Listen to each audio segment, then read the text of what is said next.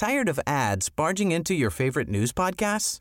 Good news. Ad-free listening is available on Amazon Music for all the music plus top podcasts included with your Prime membership. Stay up to date on everything newsworthy by downloading the Amazon Music app for free or go to amazon.com slash news ad free. That's amazon.com slash news ad free to catch up on the latest episodes without the ads.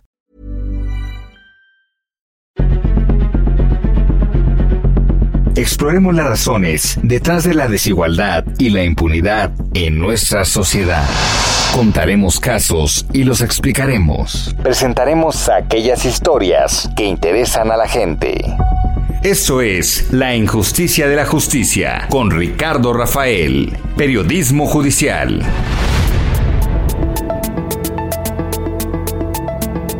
¿Qué tal? Buenas noches. Este es el 98.5 del Heraldo Radio. Soy Ricardo Rafael, periodista.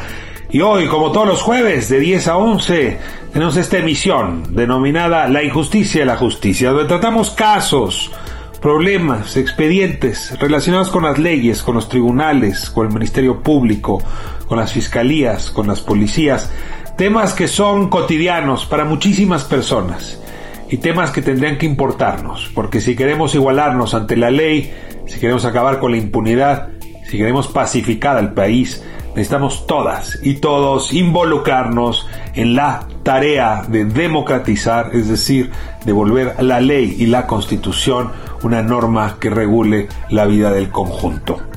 El día de hoy lo hemos dedicado a esta intersección complicada, álgida, entre el papel jugado por las fuerzas militares en ah, temas de crimen organizado y también ah, de víctimas ah, de ese régimen y de ese aparato que han sufrido lo indecible. El caso de hoy se refiere a María Magdalena Saavedra, una mujer que en 2013, el Día de la Madre, fue detenida por un grupo numeroso de marinos, fue torturada vejada sexualmente, transcurrió cinco años de su vida en la cárcel, finalmente un juez la absolvió, dijo algo así como usted disculpe, sin embargo este testimonio es potente, doloroso y al mismo tiempo necesario de conocerse para evitar que otras mujeres como María Magdalena sufran este tipo de tragedias. Esto tiene que ver desde luego con la democracia en nuestro país y con su militarización. Y en el ah, segundo segmento he invitado a Julio Ríos. Él es un académico solvente, respetado nacional e internacionalmente, para hablar justamente del papel que juegan las Fuerzas Armadas, en este caso eh, los marinos, eh, en eh, la persecución de delitos de delincuencia organizada, este régimen especial o paz ah, que protege, que ofrece impunidad para la violación de derechos. No es un caso único, es un caso generalizado, sobre todo afecta a jóvenes, muchas mujeres entre ellas, que merece pues ser analizado con cuidado.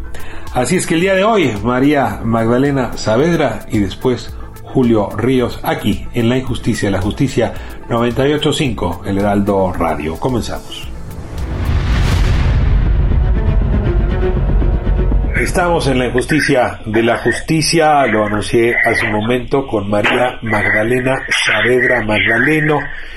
Ella el Día de las Madres del año 2013 enfrentó eh, pues una agresión uh, innombrable por parte de las autoridades, concretamente de de la Marina, que en lugar de festejarle su maternidad, la condenaron pues a un encierro de más de cinco años, a tortura, a vejación, abuso sexual, y pues hoy está fuera, absuelta, y con ánimo de contarnos su experiencia en este espacio justamente dedicado a observar pues estos fallos lamentables del Estado mexicano que no solamente no corrigen las injusticias, sino que las profundizan.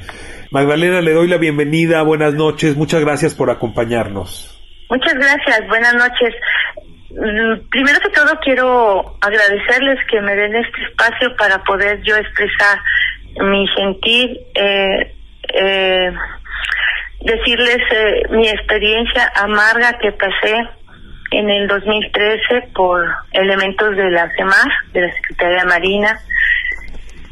Eh, y pues agradecer que haya este tipo de foros para que personas que como a lo mejor están en, en la situación en la que yo estuve o, o ya hayan pasado por esta situación, pues tengan, tengan el ánimo y las ganas que yo he tenido que gracias a Dios este me dejó sobrevivir a esa a esa tortura sobreviví a, a, toda la injusticia que que se dio en mi caso. Y pues bueno yo yo más que todo eso es lo lo que les quiero agradecer. Espero que le llegue por lo menos a una persona siempre lo he dicho con que yo pueda ayudar a una mujer, yo voy a estar siempre agradecida. Ciertamente eh, los temas ah, de la justicia se resuelven pues expediente tras expediente después de muchos meses, muchos años, me permitiría decir incluso siglos. Y en ese sentido aprender de un expediente como el suyo, y no quiero eh, disminuir la gravedad del caso llamándolo expediente, pero de un caso como el suyo, alerta pues para que otras personas que puedan sufrir circunstancias similares, ciudadanas, ciudadanos, sepan cómo defenderse, pero también alerta a las autoridades para que impidan a sus efectivos cometer barbaridades como las que les le tocó.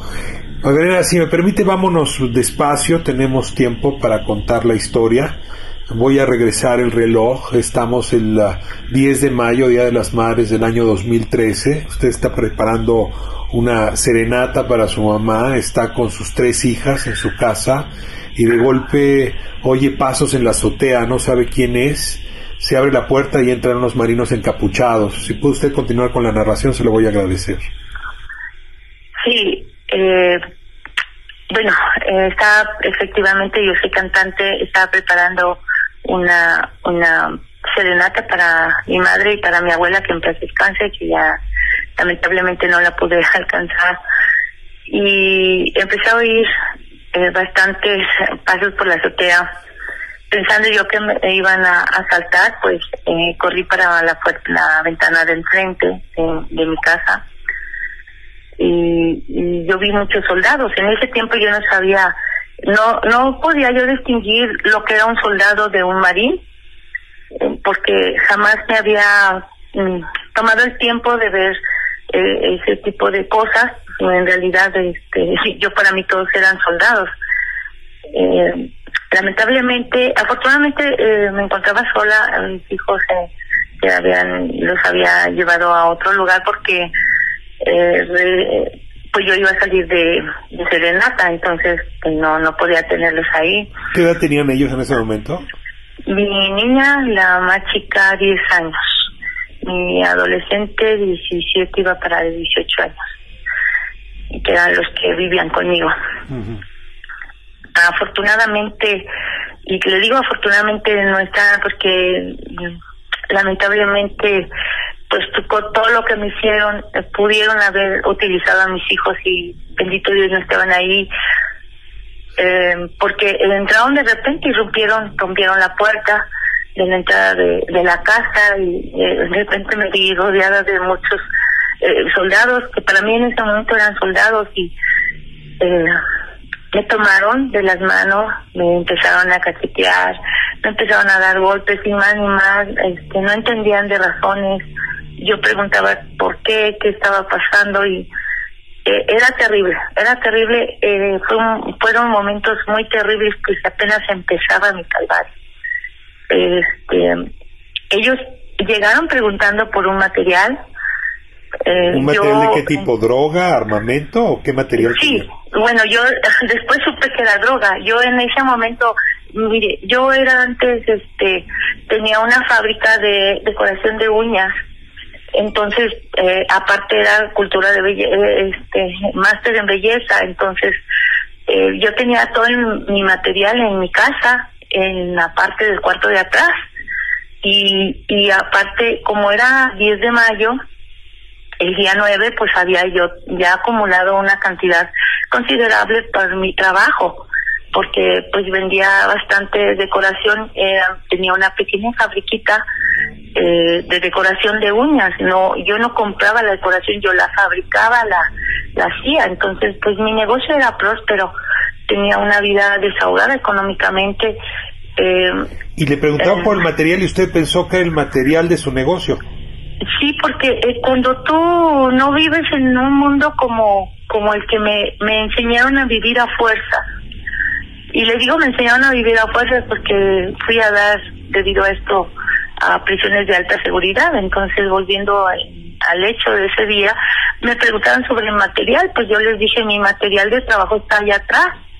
Me preguntaban sobre el dinero, yo les dije, pues está en el cajón de allá atrás, ahí tengo todo, este, pero ¿qué está pasando? Dígame. pero en eso de que me, que está pasando y todo, pues no dejaban de golpearme, de pegarme con la cacha de la, de la, del arma que traían. Ahorita sé que ya son armas largas.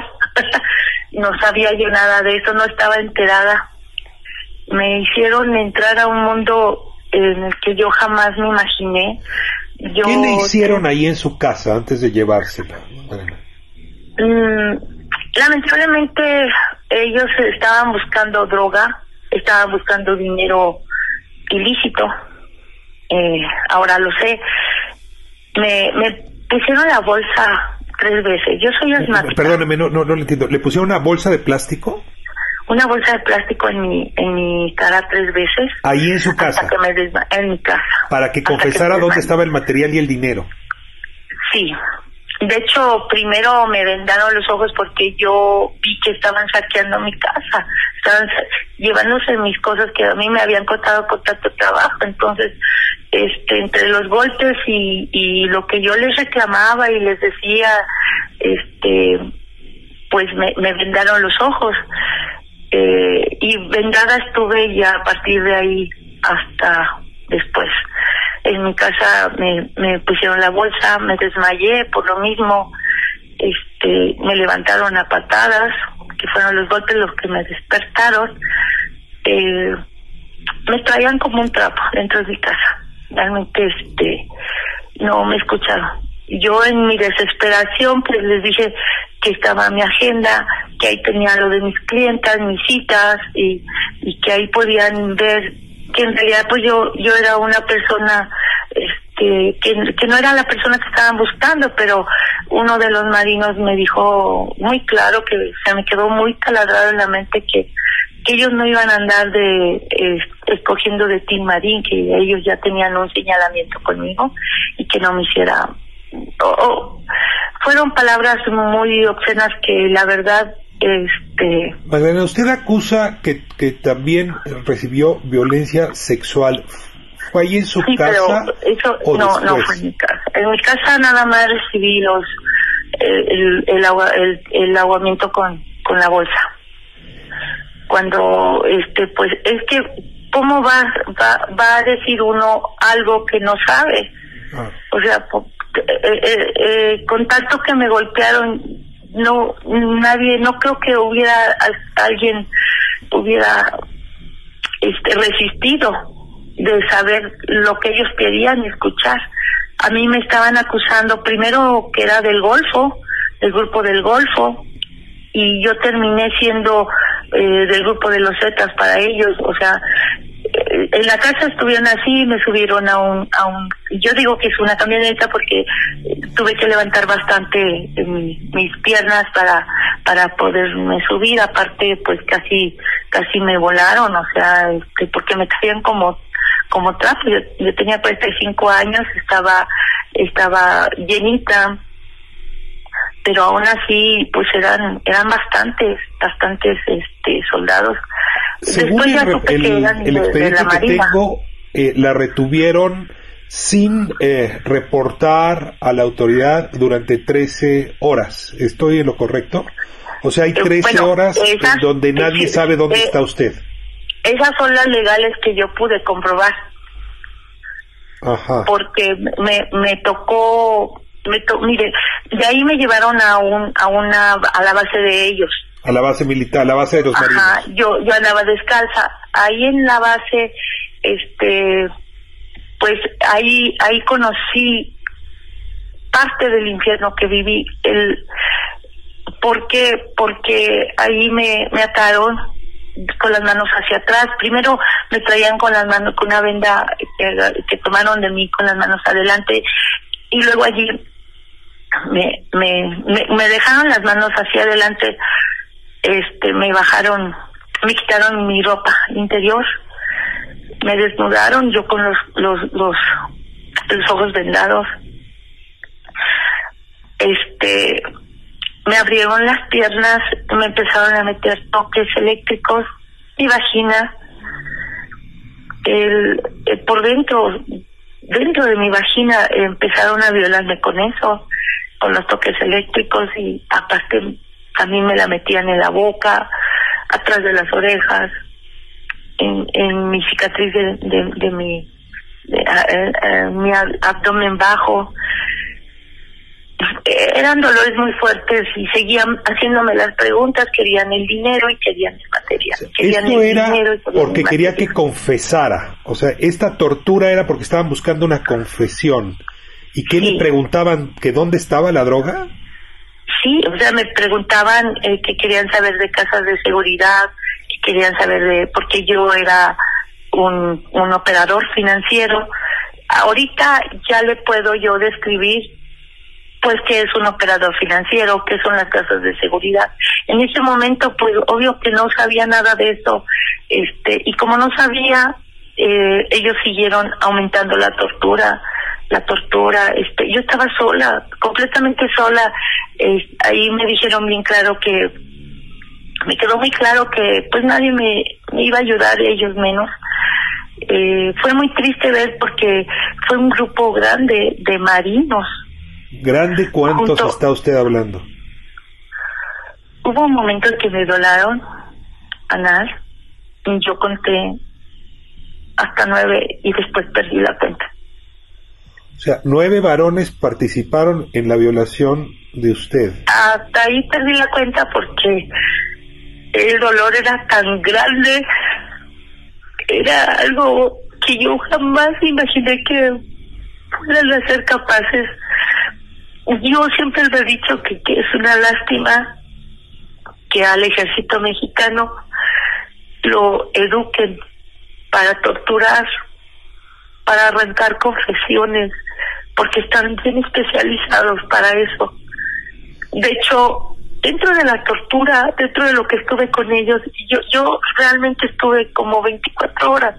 Pude demostrar 13 por porque como fabricaron todo, cayeron en error y yo tuve la, la certeza de, de salir adelante, de levantar mi frente, de estudiar mi caso y, y durante esos cinco años y medio que me tuvieron presas en, en, en, en prisiones de alta seguridad, que me tuvieron como, como terrorista, después de haber sido una empresaria, después de haber sido una máster en belleza exitosa, porque eso era lo que yo era. Magdalena, una, una pregunta. ¿Confesó usted después de la tortura? Es decir, ah, ¿finalmente les aceptó lo que le estaban pidiendo para que dejaran de torturarla? De, no, yo aguanté la tortura, aguanté todo. Lo aguanté, no sé cómo, porque una de las cosas que me decían es que era una vieja corriosa, porque eran golpes, este, los toques simplemente, eh, la asfixia, los, los toques, eh, fueron aumentando la tortura. Terminaron con la violación porque pensaron que así yo iba a hablar, pero ¿cómo hablas algo que no conoces? O sea, no puedes, simplemente era desesperante. A mí, a mí este, a mí me doblegaron completamente después de haberme violado. Fue una violación multitudinaria. Le digo que yo nomás conté nueve, ya después perdí. ¿Cómo le explicaré? Cuando empieza a torturarte a ese grado, llega llega tu cuerpo a calentarse y ya no sentí ya dolor. ¿La encerraron en el penal de Nayarit? Sí, lo, lo que pasa es que cuando terminaron de, de violarme, más bien dentro de la violación, me quitaron la venda y me enseñaron mi agenda, la misma que yo les dije que tomaran para que verificaran que yo era una persona de bien. Y lamentablemente pues ahí tenía, tenía el, el nombre de mi hija, su casa, con mi nieto, con mi nieto. Y, y decía este casa este hija Cristi y tenía la dirección entonces fue lo primero que que fue lo que fue cuando ya les dije sí hago todo porque porque me dijeron que eso le iban a hacer a ella y lo que sea para que no la molesten lo que yo lo que yo lo que yo estaba viviendo con ellos eso iban a ir a hacerles a ellos porque yo yo sabían que yo era la operadora financiera. Yo por más que les decía que no que no sabía nada o sea eso fue lo que a mí me me doblegó. O sea dije no no no no o sea yo sí digo todo lo que tú quieras yo te firmo lo que quieras pero no te metas con mi familia y cómo cómo cómo decirles que no a lo que me pidieran si ya me habían tratado de asfixiar con la bolsa, me habían golpeado, me habían torturado. Los, los toques son una tortura que no se la deseo jamás a nadie. La violación anal es algo que jamás, jamás en mi vida. Yo, yo tengo, ya voy para ocho años con tratamiento psiquiátrico. Es algo desgarrador, triste, porque te destruye, te destroza, pero afortunadamente cuento con el apoyo de mi familia, cuento con el amor mi de, de la gente que me conoce que soy una persona de bien. Este, yo tuve muchas trabas porque apenas empezaba mi calvario. Yo cuando cuando les di cuando les dije que, que yo iba a confesar todo lo que ellos quisieran que no se acercaran a mi familia porque obvio que yo misma les había dado la dirección de mis hijos. Entonces, pues no, o sea, mis hijos son unos profesionistas, este, nada, nada que ver con con ese ambiente. ¿Usted sabe este, quién pudo haberla puesto? ¿Quién la pudo haber señalado? ¿Por qué le cayó a usted esta en fin, este operativo de los marinos, ¿lo pudo saber con el tiempo? El tiempo sí, me di cuenta, porque me di cuenta que todos, todas se conocen. Yo llegué a caer a, prisión de máxima seguridad con, con mujeres que eran cabecitas de, de, de, organizaciones que eran que era que efectivamente eran operadoras este pero tristemente la mayoría, la, la gran mayoría de esas mujeres no tenían nada que ver eran eran este la novia la novia iba acompañando y no sabía que su chavo andaba en esto la agarran y le ponen realmente muy contadas de no sé de, de mil y feria de mujeres que éramos yo creo que como 20 sí, sí, pertenecían. ¿Y en el caso de usted, quién la señaló? Mira, a mí me confundieron con, me, bueno, no sé quién me señalaría, pero sí supe que, que efectivamente sí había una, una, una, una tal Jenny. Ajá. Efectivamente, era operadora financiera y efectivamente de los Zetas pero no era yo. Y esa confusión, la autoridad no la consideró. O no, sea, la no en ningún momento. Vamos ahora a hablar de cómo se defendió. No, me parece muy importante cómo, eh, digamos, de, de volverse, de estar en esta situación de víctima, decide usted levantar la mirada, estudiar su caso y lograr que un juez la absuelva y sobre todo en una absoluta soledad.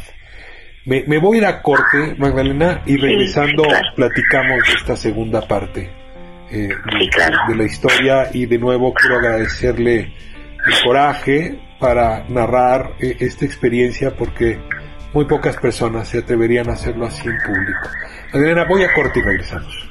Sí, gracias.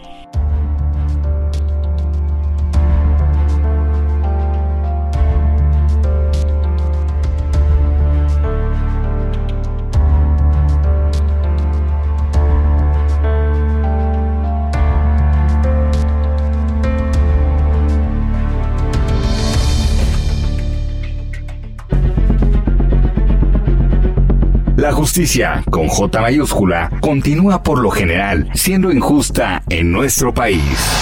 Esto es La injusticia de la justicia con Ricardo Rafael.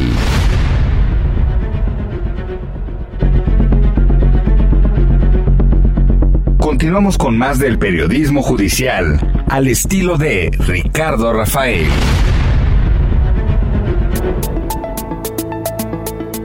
Estamos de vuelta, esto es la justicia de la justicia, estamos hablando del caso de María Magdalena Savera Magdalena, un testimonio desgarrador de tortura, de eh, acoso, violación sexual, de, de, la destrucción de la vida de una persona y su familia a manos uh, de efectivos de la Marina en el año 2013 en San Luis Potosí. Eh, María Magdalena nos estaba contando justamente de cómo tuvo, digamos, se atrevió a inventar una confesión, aceptó una confesión fabricada a cambio de que no tocaran a su, a su hija y que no viviera lo mismo que ella estaba viviendo y con esa confesión es que logran consignarla y encerrarla entre 2013 y 2018. Eh, y justamente ahí en, la, en el penal de Nayarit, donde muchas otras mujeres de su que vivieron lo mismo, es donde se da cuenta de lo que, de, que se trata de un fenómeno generalizado, esto de victimizar a gente inocente. Y le preguntaba antes de irnos a corte, Magdalena, ¿cómo, cómo usted transitó de ser esa víctima, no, afectada a alguien que saca la cabeza y se defiende y logra, logra la libertad? Esa es una eh, transición, una transmutación que, que, que creo que vale la pena que nos cuente, Magdalena. Te cuento rapidísimo, este, me puse a estudiar mi caso con los mismos, eh, con las mismas compañeras que podía yo comunicarme por medio de las manos y que enseñé a comunicarme así porque estaba en, en, encerrada en, en, aislamiento, Ay, claro. entonces ajá, eh, me empecé a, a ponerme aguzada, a leer mi caso, a ver todo lo que habían hecho a pedir pruebas. Dentro de esas pruebas, pues me di cuenta que nunca me habían llevado a la PGR de San Luis y yo nunca había pisa, pisado esas, esa este, delegación. Y fue ahí la clave, la pauta que me dio a seguir porque habían cometido demasiado irregularidades conmigo y me tocaba defenderme. ¿Por qué? Porque aunque la ley dice que están para defendernos, no es así no pasa así. Magdalena, Me tengo tocó a mí entendido vivir que la- cinco años y medio. Tengo entendido que los que, que, que el mando marino fue a visitarla para Sí. ofrecerle dinero y que se callara. Así es, eso fue eh, cuatro años después. Ya. O sea, cuando Cuatro usted inicia su, su proceso y empieza a defenderse y los marinos se dan cuenta que en efecto sí se cometieron estas atrocidades, intentan sobornarla. Fue un almirante, no fue cualquier persona, fue un, alto, ah, un- bueno, un almirante mujer. Fue a verme, fue con un hombre este que era comandante o eh, no sé, tenían algo ah, eh, rangos este muy altos porque estando dentro de una prisión de alta seguridad que pasa sobre bastantes filtros, ellos no sé cómo llegaron ahí, entraron y, y lo peor que las autoridades mismas del penal del CPS de 16, que en ese tiempo ya estaba yo ahí en Morelos, este me llevaron y me encerraron con ellos. Sí, pero eso fue el año pasado, No, no, no, eso fue cuatro años después del o sea, el 2017. 2013, en el 2017. Oiga, ¿y, y me puede dar los nombres de estos ah, altos ah, rangos que intentaron eh, sobornar, digamos, sobornarla? Mire que no los eh, cuenta que yo iba, como era de alta seguridad, no me permitían ni un lápiz, ni un lapicero, mucho menos lapicero, este algo, eh, y, y nunca me dieron sus nombres.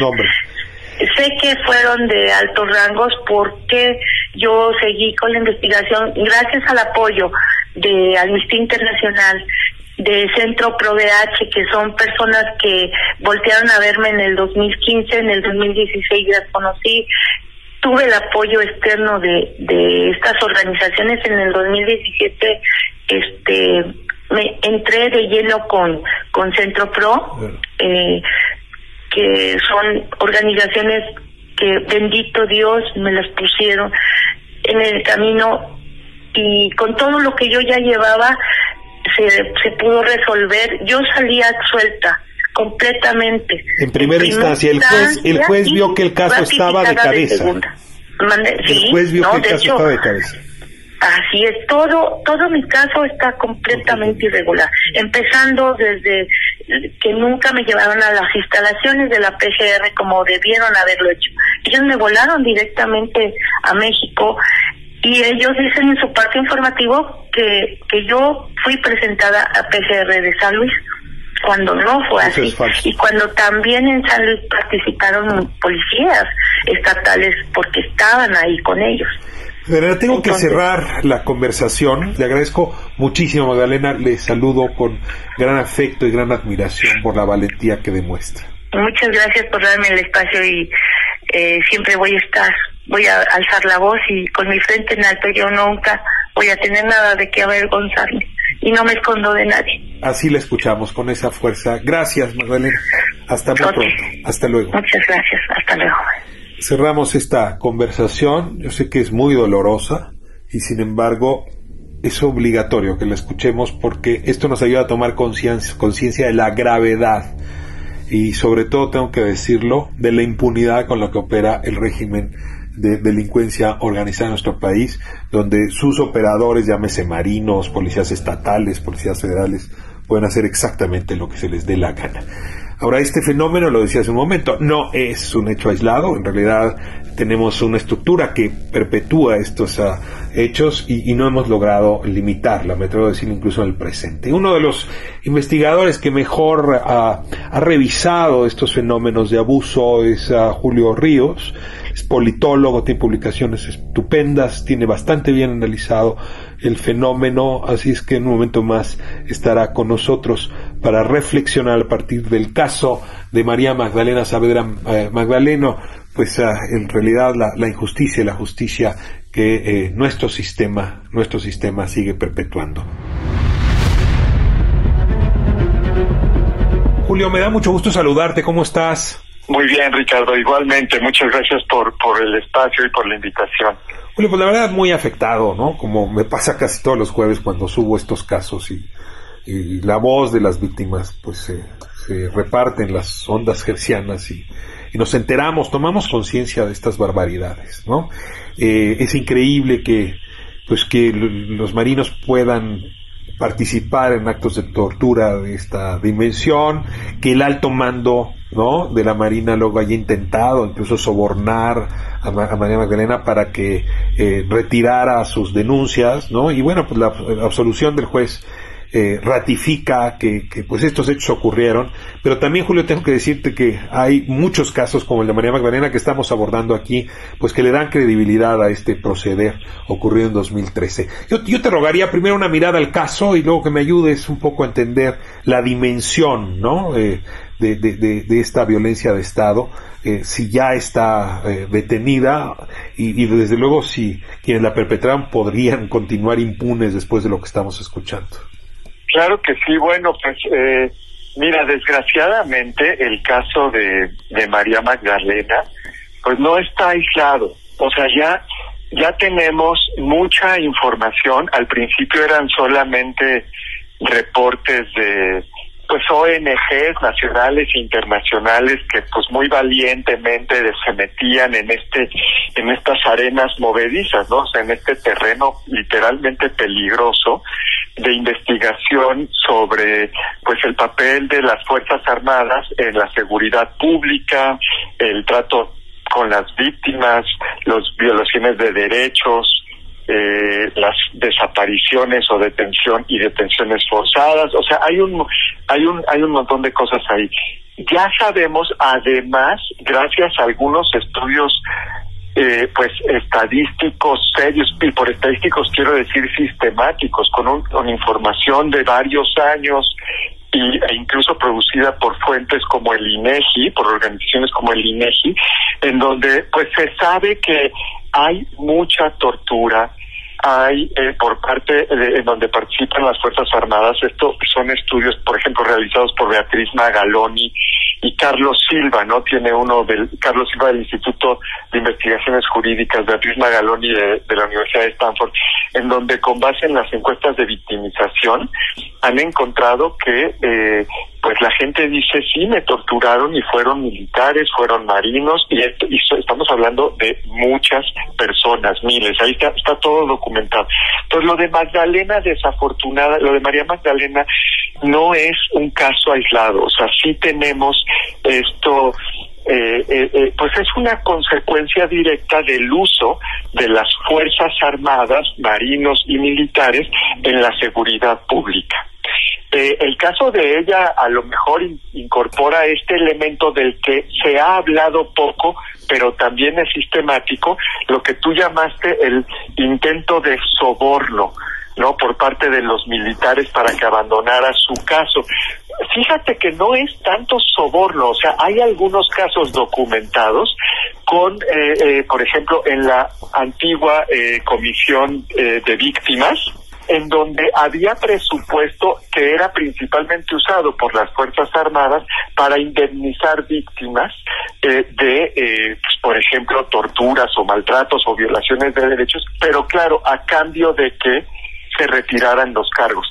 En la justicia militar, que es un hoyo negro, sabemos bien poco de lo que ocurre adentro en todos los los, juzgados y, y tribunales militares, así como en la Procuraduría Militar, en la Fiscalía Militar, se sabe también un poquito gracias a investigaciones como la de Daniela Rea y Pablo Ferri, en el libro este impactante que se llama ¿Por qué muere un soldado?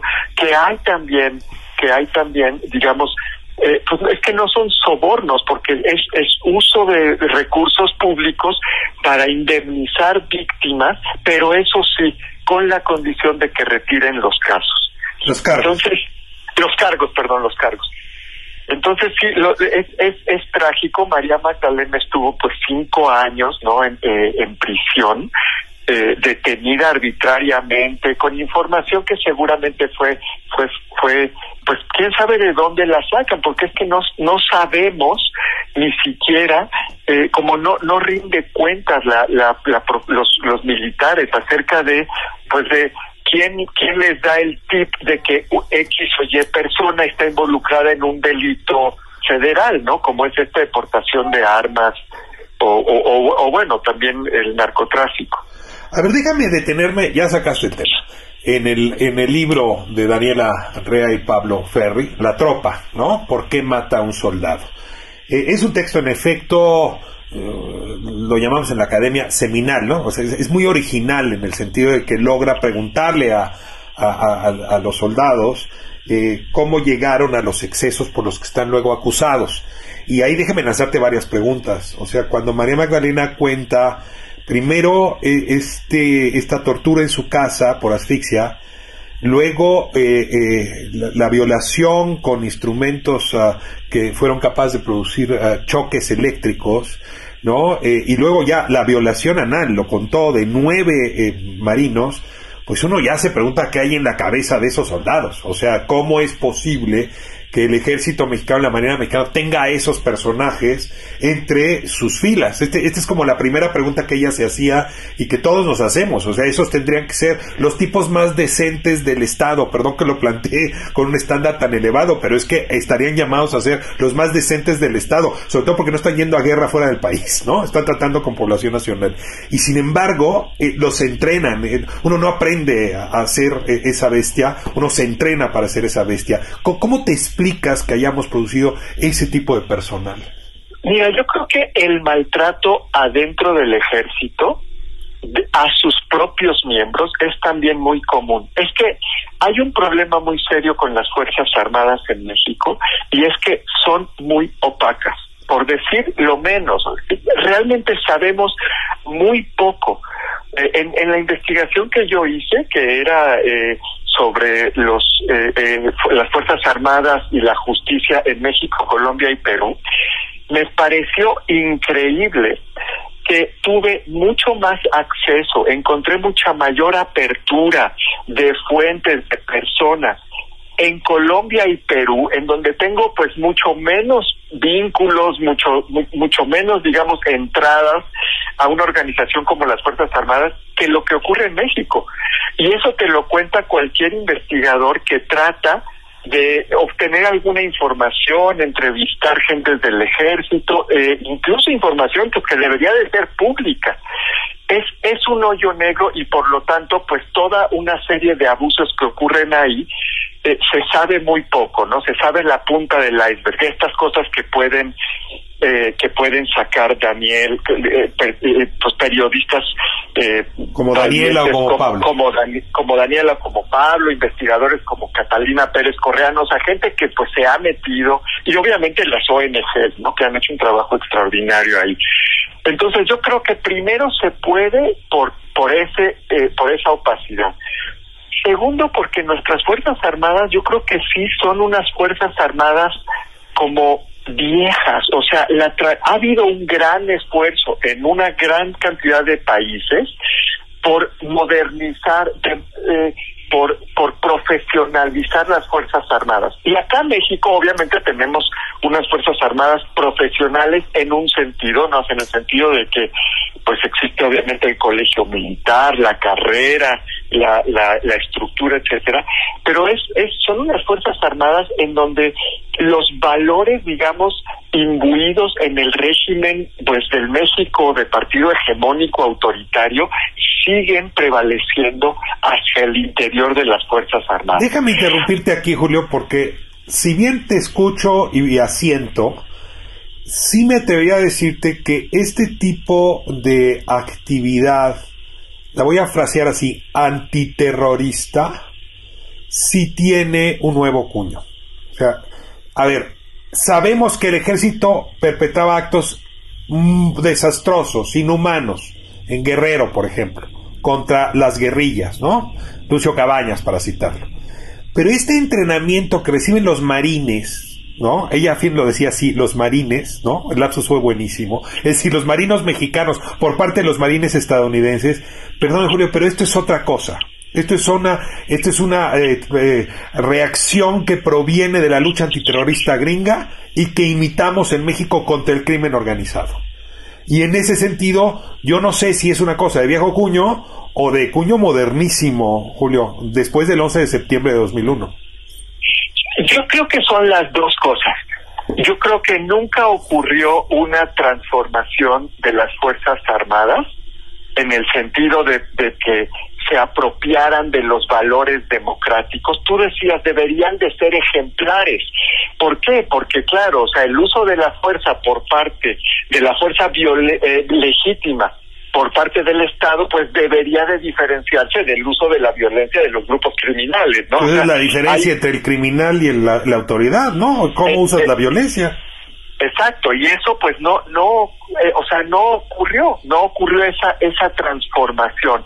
Por otro lado, lo que sí se transformó fue pues que los lo que teníamos antes, este, algunos focos guerrilleros, eh, obviamente pues los movimientos que, que fueron reprimidos, también se tra eso sí se transformó con la apertura eh, la democrática, la apertura económica, el crimen organizado, el narcotráfico, toda esa historia. Entonces, las Fuerzas Armadas no se transformaron. Todo el tipo de fenómenos criminales a las que las Fuerzas Armadas le hacen frente sí se transformaron. Y además, este, este tema que sí creo que es crucial del 11 de septiembre y el tema antiterrorista, ¿no? Entonces, como que nos compramos el paquete completo. eh, combinado con la pues la destrucción progresiva de, de otras fuerzas de seguridad también por, por escándalos y, y, y, delitos en los que se metieron, ¿no? o sea, los policías, eh, todas las locales y, pues, también la federal, y entonces tenemos unas Fuerzas Armadas lidiando con, con fenómenos criminales muy complejos eh, y con un entrenamiento pues que se, que, se queda eh, para algunas cosas demasiado corto y para otras cosas es sobrepasa, ¿no? Entonces tienes estos abusos del uso de la fuerza, eh, tienes eh, eh, acciones que son completamente sobre las que no rinden cuentas, no hay consecuencias. Ahora, Julio, déjame, perdón, nada más quebrar una lanza, porque todo en tu discurso parecía indicar que el problema es la participación de las Fuerzas Armadas en la persecución de estos delitos. Pero me temo que eso es solamente parte de la explicación. Porque del otro lado, tú tienes un régimen especial de delincuencia organizada, pues que es igual de opaz. O sea, cuando dice María Magdalena, ni siquiera visité la delegación de la entonces PGR en San Luis, me volaron a México. ¿Eso qué quiere decir? Que llegaron al aceido.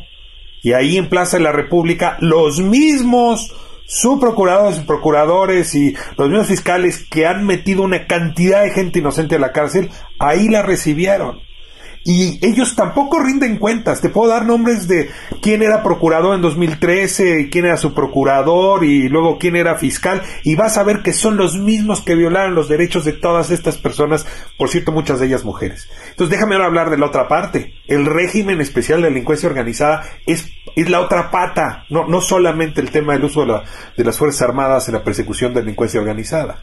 No, totalmente, ¿no? Yo creo que ese es un tema pues que ya traemos desde hace mucho tiempo, el de la Procuración de Justicia. En realidad, Ricardo, estamos hablando de el sistema de justicia, porque hay un problema desde las policías, pasando por los fiscales, después los jueces y obviamente las Fuerzas Armadas, que ahora están metidas no solamente en la eh, en la persecución, sino también en la investigación y, en el y en la administración de justicia. Entonces es una crisis del sistema, como dices.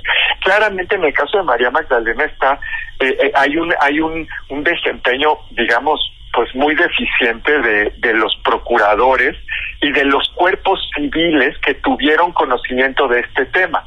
No, ahí es que a las Fuerzas Armadas, claro, el caso venía de una detención hecha por las Fuerzas Armadas, y a las Fuerzas Armadas es que no se les toca ni con el pétalo de una rosa, salvo por las propias Fuerzas Armadas. Pero tampoco a los agentes de la Federal, de la Agencia de Investigación Criminal antes de la, de la AFI, ¿no? Eh, ni a las fuerzas municipales, ¿no? Es decir, a nadie que se meta en crimen organizado se le toca hay un hay un régimen de excepción en, en todo ese tema por yo creo que tienes razón ahí o sea es una es una esfera es como un, un gran paréntesis no o sea una gran zona en donde como todo se transforman las real, las las las, los roles de las instituciones. Es, es, un régimen de excepción sin declarar la excepción. Es un tema muy complicado que está en el corazón del Estado mexicano. Oye, Julio, y tengo que cerrar, pero ya mi pregunta tiene que ver con un tiempo verbal.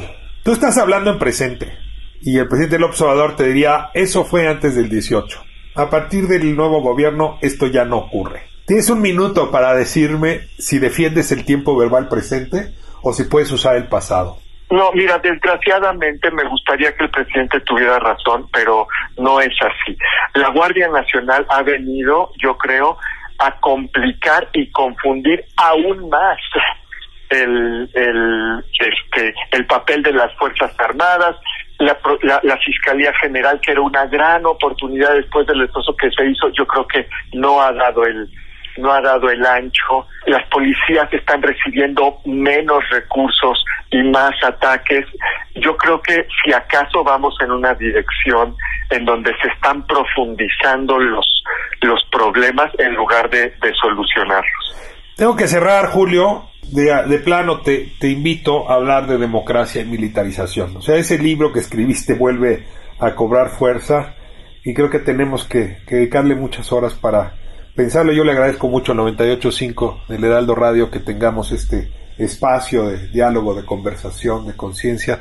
No son temas fáciles, pero pues si no entendemos a fondo lo que está ocurriendo, como María Magdalena, ¿eh? cualquiera de nosotros puede ser un día eh, uno víctima de esta maquinaria infernal. Julio, te mando un abrazo muy fuerte y muy agradecido por la inteligencia puesta en estas palabras. Gracias a ti, Ricardo. Pues así concluye la injusticia de la justicia, el Heraldo Radio 98.5, este programa semanal pues dedicado a observar el estado que guarda el sistema judicial y el conjunto de instituciones pues encargadas de hacer que la ley y la constitución se cumplan. Si fuésemos médicos diríamos que el diagnóstico no es bueno, que francamente estamos afectados ah, en distintos puntos ah, nodales, en distintos ángulos donde las instituciones de plano no están funcionando. Quisiéramos hablar en pasado, decir que eso ya dejó de ocurrir, pero como nos decía Julio Ríos hace un momento, fenómenos como el de María Magdalena lamentablemente siguen su curso en el presente. Tenemos la necesidad de ser conscientes para pacificar el país y sobre todo para cambiar estas circunstancias. Soy Ricardo Rafael y le agradezco que nos acompañe en esta conversación semanal. Hasta aquí la injusticia de la justicia con el periodista y escritor Ricardo Rafael.